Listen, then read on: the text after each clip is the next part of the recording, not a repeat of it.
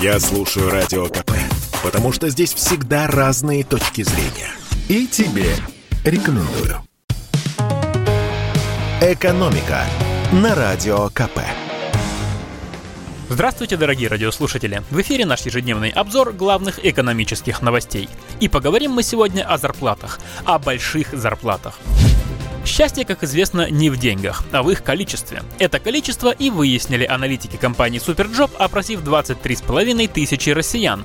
И оказалось, что для счастья среднестатистическому жителю страны нужна зарплата в 178 тысяч рублей в месяц.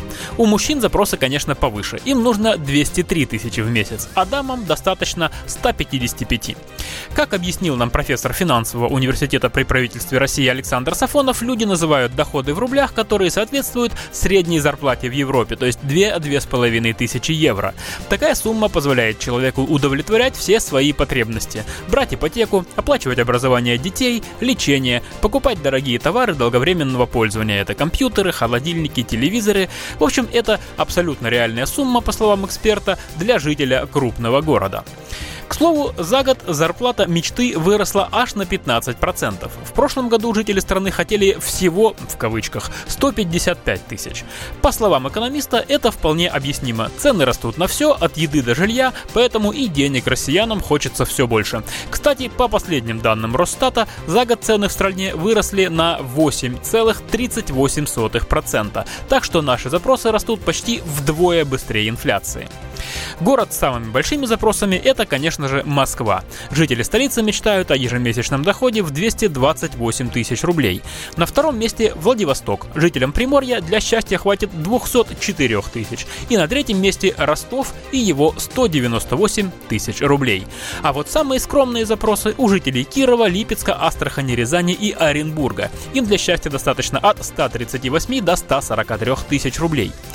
Одно расстраивает. Очень далеки эти мечты от нашей реальности. Средняя зарплата в стране, по данным Росстата, 55 с небольшим тысяч рублей. Это гораздо ниже той суммы, которую люди считают приемлемой. Ну а чтобы не лишиться последних денег, не забывайте о том, что к ним тянут руки телефонные мошенники. И их методы становятся все более изощренными. Жертвы телефонных мошенников все чаще теряют не только деньги, но уже и квартиры. Об этом на форуме Антифрод Раша предупредил начальник управления противодействия кибермошенничеству Сбербанка Сергей Велигодский. По его словам, буквально в последний месяц появился новый тренд. Сначала мошенники крали деньги с карт, потом стали брать кредит, и вот теперь новая тема – это воздействие на гражданина таким образом, чтобы он вместе с кредитами еще закладывал и продавал свою недвижимость. Схема мошенничества может выглядеть, например, так – вам звонят и от имени банка или полиции сообщают, что некие злодеи пытаются оформить на вас кредит, и чтобы им помешать, надо взять кредит самому и положить деньги на безопасный счет. Номер счета вам, конечно же, заботливо подскажут. А если жертва окажется слишком уж доверчивой, то ее просят поучаствовать в следственных мероприятиях. Мошенники объяснят, что афера с кредитом это лишь часть схемы злоумышленников, которых ловит уголовный розыск. И главная цель этих злодеев злодеев завладеть вашей квартирой, пугают несчастного липовые оперативники. И после этого убеждают продать жилье, чтобы потом положить деньги на защищенные, так сказать, счета, доступ к которым, естественно, имеют эти самые мошенники. Звучит не очень реалистично, да? Кто же на такое клюнет и побежит закладывать или продавать свою квартиру? Однако люди покупаются. Я сегодня ради интереса немного погуглил в интернете и нашел несколько абсолютно свежих статей, где рассказано, как доверчивых россиян разводили именно по такой схеме. Так что, если люди после атаки мошенников раньше оставались с кредитами или без денег, то теперь еще хуже. Они еще и лишаются квартир.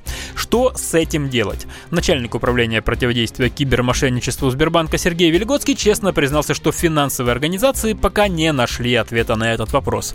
И добавил, что это самая непонятная история, ведь жертва мошенников вроде как сама распоряжается своей недвижимостью, хотя и очевидно, что не совсем в здравом уме.